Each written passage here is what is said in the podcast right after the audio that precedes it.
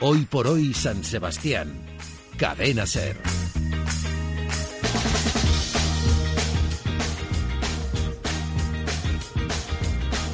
Johnny Sausti, concejal de Cultura y Euskera, ¿qué tal? Bienvenido. Bueno, aclárenos la situación. ¿Tendremos o no tendremos ferias para adultos este verano en San Sebastián? Bueno, eh, tendremos, tendremos eh, zona de feriales tanto para el público infantil y también para el público adulto. Es cierto que el año pasado, debido a la pandemia, no fue una eh, atracción o un elemento que pudimos instalar en la ciudad, puesto que estábamos justo saliendo del confinamiento en las casas y era otra situación. Pero es verdad que bueno que durante el año sí es un sector también que ha sufrido mucho, puesto que no ha podido ejercer su actividad. Hemos podido ver pequeñas barracas, pequeñas eh, atracciones tal vez en distintos puntos de la ciudad, ya sean eh, tío vivos o camas elásticas o este tipo de, de, atracciones. Pero bueno, hemos tenido distintas reuniones con el sector de feriantes de, de Euskadi y bueno, pensamos que poco a poco también tenemos que quitarnos los miedos y volver a la normalidad. Y bueno, Donostia sí ha sido en el ámbito al menos cultural, festivo, eh, pionera a la hora de tomar decisiones y pensamos que en este caso, bueno, pues ¿por qué no animarnos también y poner un recinto ferial, tanto para el público infantil como para el público adulto? Y en concreto estamos pensando hacerlo fuera además de lo que serían las épocas eh, de lo que era o lo que iba a ser la Semana Grande. Sería probablemente en el Paseo Nuevo, sería controlado con horarios y demás, pero sí estamos trabajando para que tengamos esa alternativa de ocio en la ciudad. Fuera de lo que sería la Semana Grande, ¿de qué fechas hablamos? Bueno, este año la Semana Grande nos hubiera tocado eh, un poquito más eh, tardía, más tardía, puesto que 14, 15 son sábado y domingo, entonces comenzaría un 14 de agosto.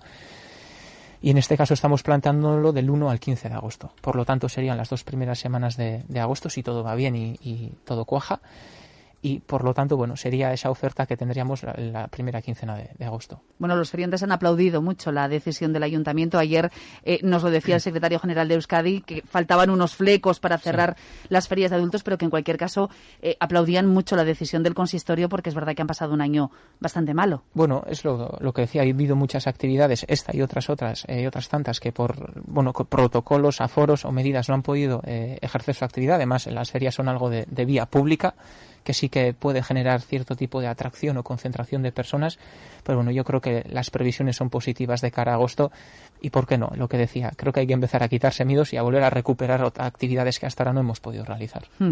Las fiestas están de momento suspendidas en las principales localidades vascas, también aquí en Donosti.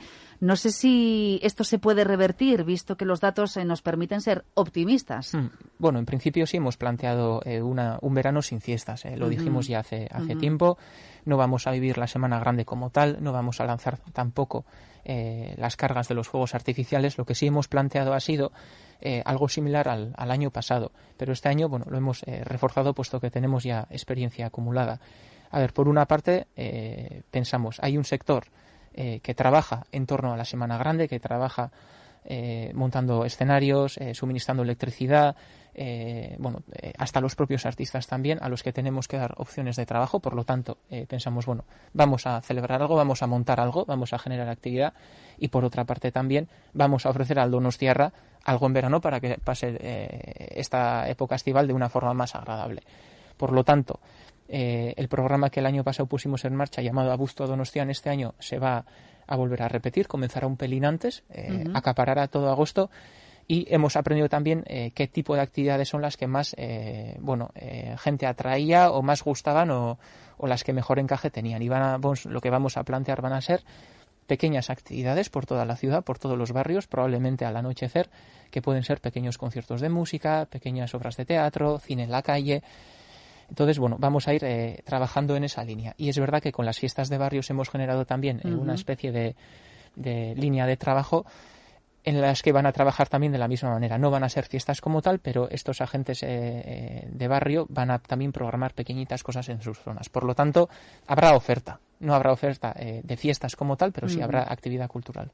¿Habrá feria taurina en Iyumbe? ¿Han recibido alguna solicitud de alquiler de la plaza en este sentido? Pues que yo tenga conocimiento, no. Eh, es verdad que no es algo que, eh, que me toque a mí, digamos, puesto que Yumbe es un equipamiento deportivo y es el departamento, el patronato de deportes quien eh, gestiona este tipo de peticiones, pero yo al menos no tengo conocimiento de ello. Sí es cierto que hoy en día Iyumbe se ha convertido en, en una zona de En un vacunódromo. en un vacunódromo y no sé yo por las imágenes que estoy viendo porque eh, todavía no me, no me ha, ha tocado ir a Yumbe, que espero que sea pronto, pero creo que por las imágenes que voy viendo no sé si habrá muchas opciones para que la Feria Taurina se celebre este año en San Sebastián.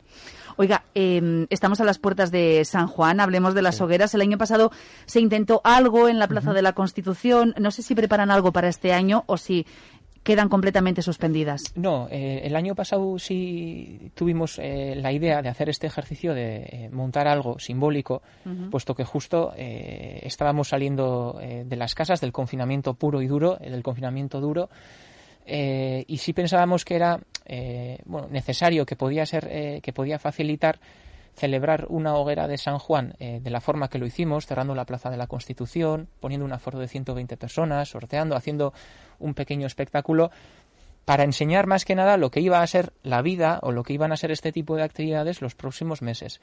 Y tenía una parte de elemento pedagógico, decir, bueno, cómo se hacen las cosas, vamos a enseñarlo y esta va a ser la práctica que vamos a tener de aquí en adelante. Yo creo que eso ya aprendimos, ya hemos visto y que este año no estamos para volver a repetir fórmulas de exactamente como el año pasado. Yo creo que ya eh, hemos aprendido a convivir con el COVID y este año eh, a mí se me hace difícil explicar y entender además eh, que vas a celebrar una plaza, que la vas a forar, eh, por qué una hoguera sí en la Plaza Constitución pero no en los barrios. Bueno, creo que es muy importante también eh, saber medir los tiempos, saber medir también los ánimos de la sociedad y creo que este año, eh, bueno, pues si no hay hoguera, no hay hoguera y ya está, no pasa nada, eh, las celebraremos el próximo año. Y este año no toca. Este año no toca. Y no sé si le preocupa mm, de una forma especial, y más teniendo en cuenta los últimos fines de semana, las imágenes que hemos visto, por ejemplo, en el puerto de San Sebastián, eh, en la víspera de San Juan, una noche en la que tradicionalmente sale mucha gente, salen muchos jóvenes. Es verdad que este año sin hogueras, pero es verdad que ya todos prácticamente de vacaciones. eh, y lo dicho, con imágenes como las que hemos visto de botellones, no sé si es una de las noches que le preocupa especialmente. A ver, eh, es verdad que este año 23 no sé si toca martes o miércoles, es verdad que es una fecha que toca entre semana. Bueno, es cierto que la gran parte de la población eh, eh, juvenil está eh, probablemente de vacaciones. Pero bueno, de las imágenes que hemos visto este fin de semana, a mí especialmente no es lo que me preocupa no es el botellón como tal. Eso cada uno tendrá su opinión. Claro, es como queda el tema después. A mí lo que me preocupa es, el, es la comunidad. La comunidad por dos vertientes. Por un lado, eh, por las molestias que eso puede generar. Es decir, pues, si se hace botellón en el puerto o en las plazas o donde sea, tanto en Donostia como en cualquier otro municipio, las molestias que eso puede generar a las personas, a los vecinos que viven ahí. Pero lo que más me preocupa incluso es la suciedad que dejas. Yo creo que eh, lo triste de las imágenes, eh, bueno, pues el juntarte con los amigos y demás, pues bueno, eso está ahí. Pero a mí lo que me preocupa más o lo que más pena me da es ver cómo se deja, cómo se deja todo, ¿no? Yo creo que las eh, imágenes eh, donde de verdad hemos sufrido todo al ver es, eh, es al ver cómo se queda el puerto, cómo se quedan las playas o las plazas de, de cualquier municipio del entorno, ¿no? Entonces, a mí como comunidad me preocupa sobre todo eso, lo que tú generas eh, negativo a tu comunidad, ya sea en molestias como, como en suciedad. Pero bueno, eh, yo en esto lo tengo muy claro, esto empieza desde casa. Eh, yo creo que aquí eh, se habla mucho de la administración, del control y demás, pero creo que esas actitudes eh, no se puede dejar todo el peso, la responsabilidad de la administración. Creo que este tipo de actitudes comienzan desde la casa de cada uno. Desde luego que empieza desde casa, pero cuando en casa no se arregla la cosa, entonces tocará el control. Pues tocará el control, pues sí, efectivamente. Pero bueno, eh, lo, lo que lo digo, o sea, no, el ayuntamiento no es una gran guardería. Y Entiendo además que el ayuntamiento no tiene competencia en lo que es eh, todo el recinto portuario, ¿no? Eso es, el, bueno, el puerto es eh, EKP, Euskal el Kirol Portugac, y es verdad que en este caso sí le toca a, a la Ertzaintza el, el actuar o el controlar eh, la zona la zona portuaria. Ujú. Bueno, hablemos del ámbito cultural y aquí es obligado a hablar de la escultura de Cristina Iglesias en el Faro de la Isla. Ondalea es ya una realidad y a juzgar por las reservas está teniendo un éxito que no sé ni si ustedes mismos se lo esperaban. Bueno, eh, ilusiona eh, tener una respuesta así. Es verdad que eh, era una apuesta arriesgada, eh, las cosas como son. Eh, pero bueno, está bien ver que por parte de la población hay interés, hay curiosidad y que la gente quiere conocer, que yo creo que eso es eh, lo importante de todo, ¿no? Bueno, hay una nueva eh, instalación, un nuevo equipamiento cultural en la ciudad, en este caso una escultura en la isla Santa Clara, muy distinto a todo lo que hemos visto hasta ahora, es otro tipo de instalación artística. Y bueno, está bien saber que hay en torno a 10.000 pe- 10.000 personas en la ciudad que quiere conocer la obra, ¿no? Es verdad también, eh, en este caso, que bueno contamos con un aforo restringido eh, eh, también es cierto eh, es la casa del faro tiene un aforo de 15 personas y ahora mismo estamos ofreciendo las visitas o las reservas para un total de 6 debido a los decretos que están en vigor. Ya veremos según el desarrollo de estos decretos y si las medidas mejoran si un poquito más adelante a medida que avanza el verano podemos o no ampliar esos grupos. Pero de todos modos creo que saber que desde junio a septiembre, en estos cuatro meses, septiembre incluido, en torno a 10.000 personas van a visitar eh, una obra cultural, pues yo creo que es eh, una muy buena noticia. Mm. ¿Qué supone para Donosti una escultura así? Pues eh, mira, yo tuve la gran suerte de poder estar junto con el arquitecto Norman Foster en la inauguración, puesto que vino el miércoles a, visitar la obra junto con Cristina Iglesias. Y hay una frase que dijo él, dijo, This is a good tradition, esto es una buena tradición, mm. una buena costumbre. Y le dije, ¿y, eso? O sea, ¿por qué, ¿por qué lo ves así? dice, bueno, eh, aquí tenéis una gran costumbre, una gran tradición que la línea litoral o en general en la ciudad haya escultura pública. Y lo que eso genera es que distintas generaciones que viven en, una ciudad así, con esa escultura pública, puedan inspirarse o que entiendan también que el arte, el arte o la cultura también son eh, un estilo de vida o también son profesiones a seguir. Y tal igual que la obra del peine del viento de Chida ha podido inspirar pues, a Cristina Iglesias o a demás personas, ahora le toca a Cristina Iglesias ser un eslabón más en la cadena e inspirar también al resto de generaciones, ¿no? Es decir, ahora tendremos nuevas eh, generaciones en la ciudad que nacerán o que vivirán junto con esta obra, que tal vez también les puede generar una inquietud cultural, ¿no? Y creo que eso, que esa cadena, que esa tradición siga, pues es interesante, ¿no? Y en este caso dije, bueno, pues pensé, jo, pues qué, trae, qué reflexión más, más potente, ¿no? Además, de que consolineas tu línea litoral con una escultura más, ¿no? Entre Oteiza y Chillida, es verdad que esto tiene un pozo, que es de largo plazo, ¿no? 40 eh, años tiene aproximadamente eh, el peine del viento y creo que cada año que pasa le vamos dando más valor. Pues creo que con la obra de Cristina será igual. Es de este tipo de obras o de inversiones o de actuaciones que con los años va, va ganando cada vez más y más peso. Hmm. Oiga, hay que recordar que Ondalea es un regalo del artista a la ciudad que en 2016 fue, le entregó el tambor de oro. Eh, pero a los y a las donostiarras nos ha salido por un pico, cuatro millones y medio de euros. No sé si con la que nos está cayendo encima era la mejor inversión. Bueno, eh, pues dos cosas te voy a decir. La primera, eh, de esos cuatro y pico millones de euros, eh, un millón se ha ido al IVA, por lo cual repercute otra vez a las, a las arcas institucionales. Por lo tanto, luego es dinero que vamos a, a destinar a todo tipo de servicio público. Esa primera cuestión. Y la segunda, a ver, yo soy concejal de Cultura de Donostia y yo voy a apoyar cualquier inversión que se haga en el ámbito cultural y en el artístico porque cuando hay inversiones por mucho más valor en cualquier otro ámbito, ya sea deportivo, de infraestructura o de cualquier otro tipo, nadie pone en cuestión este tipo de eh, cantidades o magnitudes económicas. Y que la cultura tenga una inversión de 4 o 5 millones de euros a mí me parece importante. Me parece importante y creo que es necesario además que una ciudad en plena pandemia sea capaz de apostar por la cultura porque dice mucho de, una ciudad. Y además eh, creo que lo bonito de esta obra, además de lo que puede ser eh, eh, la propia obra, la escultura de bronce, lo que se ha hecho en Alfa Arte. Eh, creo que también está bien recordar que todo lo que es la propia obra, eh, los motores hidráulicos, la instalación, la ingeniería, la arquitectura, todo ha sido hecho en casa, es guipuzcoano. Por lo tanto, creo que es una obra que mezcla muy bien o que conjuga muy bien tanto la parte artística como la industrial que tiene el propio territorio guipuzcoano. ¿no? Creo que en eso es un, ejemplo de lo que durante años se ha construido aquí y que ahora bueno, se muestra en forma de arte. Ya que hablábamos de ese tambor de oro a Cristina Iglesias, eh, bueno, nos quedamos sin tamborrada este año y sin entrega de galardones, sin tambor de oro y sin medallas. El tambor de oro entiendo que eh, ya queda desierto este 2021 por imperativo legal, pero sí se habló en su día eh, de que quizá podrían entregarse más adelante las medallas al mérito ciudadano.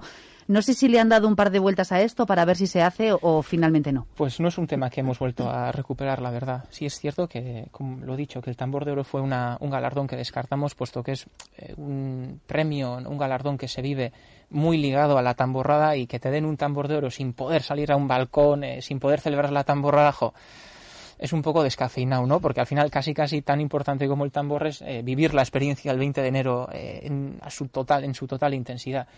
Y es verdad que quedaron aparcadas las medallas y sí dejamos la reflexión o la puerta abierta de que, bueno, tal vez que a medida que avanzara el año pudiéramos recuperar el galardón, pero sí es cierto que no es algo que hayamos eh, hablado. No, es, no, no te voy a engañar, no ha estado en, en nuestro top 3 de, de preocupaciones o prioridades eh, durante estos meses. ¿A usted le gustaría? Hombre, yo creo que hay eh, motivos de sobra para eh, reconocer el trabajo que ha hecho, que han hecho muchas personas o muchas entidades durante los últimos meses o el último año. Creo que además eh, no tendríamos medallas suficientes para, para, para repartir. Pero bueno, si no es este año, pues ya, ya las tendremos también el que viene, puesto que este proceso lo solemos abrir de cara a otoño para registrar candidaturas, decidir en junta de portavoces y luego celebrar con el 20-19 de enero las medallas al mérito, ¿no? Entonces, bueno, igual se nos pueden juntar las dos y no sé yo si es Andamos mal de plazos. Eso, sí. O sea, no, tiene intención de ponerlo sobre la mesa en una. No, yo ahora mismo no es, eh, no es ahora mismo una de, mis preocupaciones y que si vienen lo trataremos y ya está. Y si se celebran, se celebran. Pero bueno, yo creo que también puede ser algo que puede, que puede esperar a la próxima edición. Oiga, ya que estamos con la tamborrada y ahora eh, volvemos al verano, como ve el 20 de enero de 2022, ¿cree que volveremos a vivir algo parecido al 20 de enero de 2019? Pues espero que sí, sinceramente porque nadie tendrá más ganas que yo, que un concejal de fiestas, para poder celebrar una, una tamborrada. No, yo creo que, eh, yo creo que ahora sí estamos eh, viendo un poco la luz, eh, se van viendo cambios, la vacunación marcha bien, parece que también a nivel internacional algunas cosas apuntan buenas maneras. Parece que en septiembre ya habrá un punto de inflexión donde las cosas cambien. yo espero al menos que, que este año 22 eh, sí podamos celebrar la tamborrada. ¿no? Ya sé que es eh, un, problema, un problema muy superficial, eh, no, no es algo de primera... Bueno, espiritualmente tal vez sea de primera necesidad, pero es verdad que no es lo de comer, ¿no?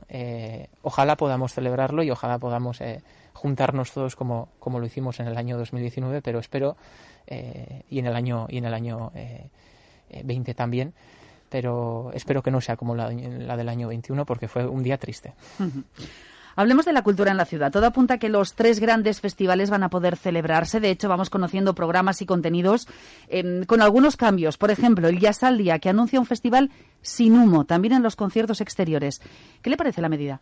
Bueno, eh, al final es ir un poco eh, a lo que la sociedad también te está demandando y lo que el contexto te está, te está diciendo, ¿no? Eh, poco a poco nos vamos concienciando en diversos, en diversos temas, tanto por ejemplo en la igualdad, pero también en el, en el medio ambiente. Y bueno, yo creo que en este caso está bien poco a poco ir adaptándose a, a este tipo de, de eventos, ¿no? todo lo que es las, las políticas verdes o este tipo de medidas bueno, eh, son bienvenidas. Además, eh, los eventos culturales, los grandes eventos culturales también son grandes generadores de residuos, eh, generan aglomeraciones, generan suciedad.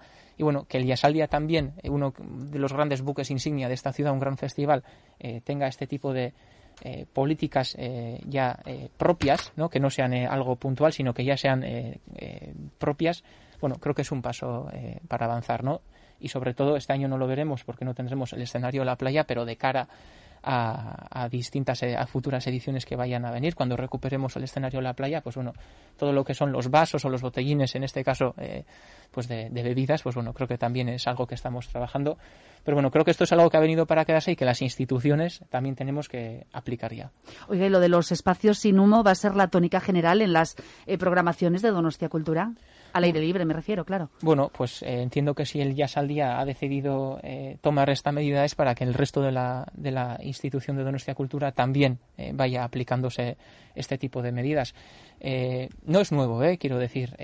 hay muchos grupos ya a nivel internacional que también están cambiando su modo de hacer las cosas, puesto que se han dado cuenta de que, eh, bueno, puedes generar un gran espectáculo, pero que no estás aportando nada al medio ambiente, ¿no?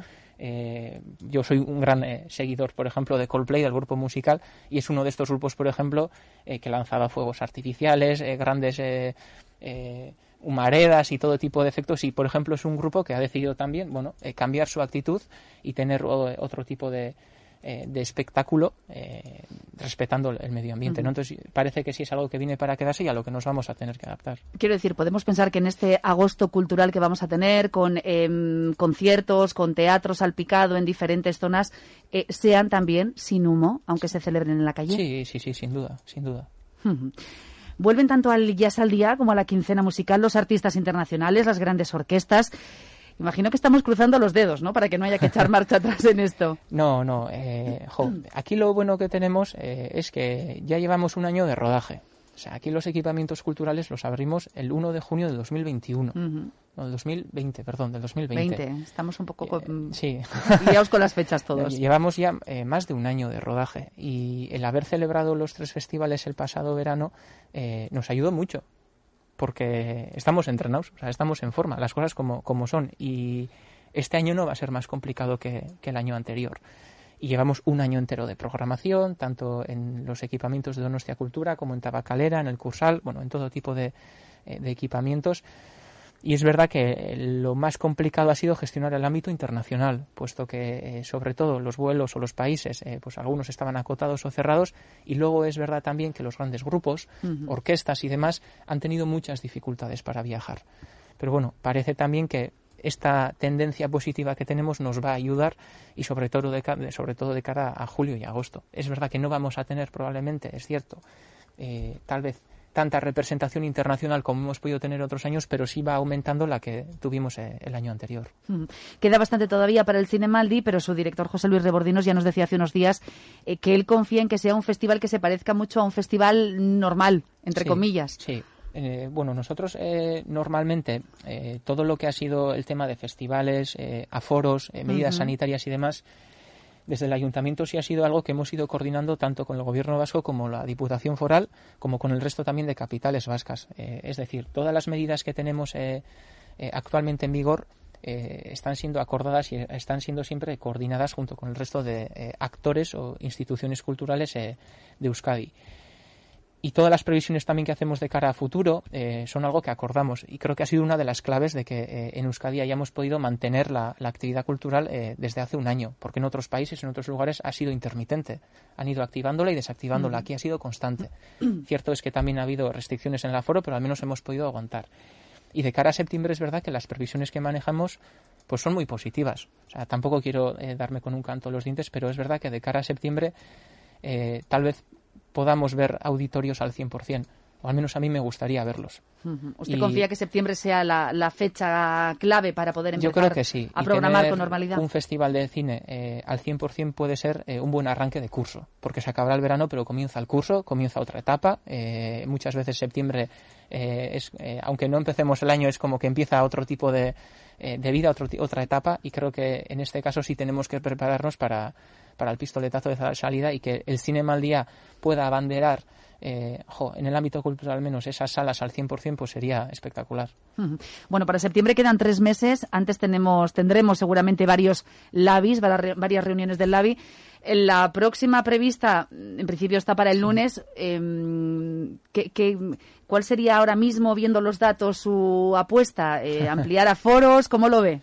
Bueno, ampliar aforos actualmente tenemos un máximo de 400 personas en interior con eh, salvedades de 600 en el Euskalduna y en el Cursal y en el exterior 600 personas. Eh, bueno, a mí sí me gustaría y espero que así sea que de cara al ya al día y nos puede ayudar además mucho eh, que en el exterior, en la Plaza Trinidad, por ejemplo, en otros ámbitos, podamos ir a un mayor aforo y también en el interior, que creo que además, y si seguimos el plan Biciberri, que es donde se han indicado eh, las mejoras o lo que vamos a ir consiguiendo a medida que baje la incidencia acumulada, eh, lo que vamos a ir consiguiendo. Y parece, eh, por todo lo que se ve, que vamos encaminados hacia, hacia eso, ¿no? Y que esto además también arrastra el público en actividades deportivas, probablemente también la apertura de sociedades. Bueno, parece que poco a poco se va se va abriendo la puerta. Entonces yo, bueno, visto lo visto, lo que se va comentando y lo que marcaba el plan Biciberri 3, parece que el ampliar aforos sí parece que es algo que está sobre la mesa. ¿Ampliar a cuánto?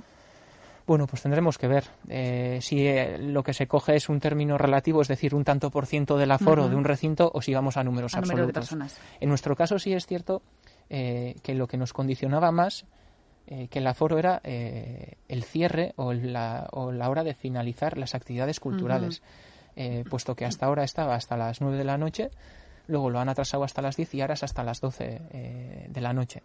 Por lo tanto, que un jazz sí pueda programar por la noche es muy casi más interesante que el aforo que puedas tener, pues, puesto que te da esa, esa amplitud de horarios.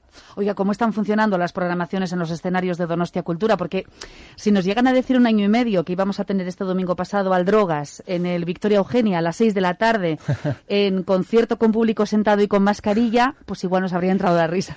Pues mira, eh, por suerte... Eh, llenó, creo. Llenó. Y esto sí es algo de agradecer, porque si durante un año eh, las cosas han funcionado bien, más allá de porque se han podido tomar buenas decisiones, es porque el público está respondiendo muy, muy bien. Está respondiendo de forma extraordinaria. Y aunque estemos al 50%, se está llenando todo. Todo. Se están haciendo sold out de forma continua. Y el público de aquí ha sabido dar respuesta a la actividad cultural. Cierto es también que eh, durante unos meses eh, era la única actividad también que podías hacer de forma conjunta. Se ha convertido también en refugio de muchas personas, eh, bueno, para hacerte la vida más agradable o para estar mejor, ¿no? Que creo que también es una parte que tiene la cultura, ¿no? Parte terapéutica pero creo que sí es de agradecer la respuesta que está, que está teniendo el público. Bueno, hemos hablado del verano, eh, llegarán nuevos festivales eh, ya con el otoño, ahí está Literactum, a la vuelta de la esquina también en cuanto empecemos. Hablaremos de todo ello cuando pase el verano, haremos balance, eh, pero déjeme que le haga una pregunta más. El debate está ya en la calle, me refiero a la mascarilla en exteriores. Y Parralde, Navarra, piden ya abiertamente que se permita no llevarla en exteriores. ¿Usted sería partidario? A ver, yo hasta ahora sí he sido partidario de, dejarme recomendar y aconsejar por las autoridades sanitarias, puesto que yo de esta materia no tengo suficiente conocimiento para tener una, eh, una opinión eh, formada ni profesional. Sí es verdad eh, que bueno que si a medida que van bajando las incidencias y los datos son positivos y si se puede quitar la mascarilla, yo, por ejemplo, que eh, tengo afición por la práctica deportiva, pues estaría encantado de que, por ejemplo, a la hora de correr en la calle o pasear o en cualquier actividad, pues eh, pudiera retirármela. No te voy a engañar, porque creo que también eh, es molesta. Pero, lo dicho, no tengo una opinión formada, un conocimiento como para decir si hay que quitársela, si hay que quitársela o no. Hasta ahora me he dejado aconsejar y he respetado mucho, y así lo creo, a los que saben y, y seguiré haciéndolo. En fin, pues Johnny Sausti, concejal de Cultura y Euskera, Millesker. Gracias, hasta otro día. Agur.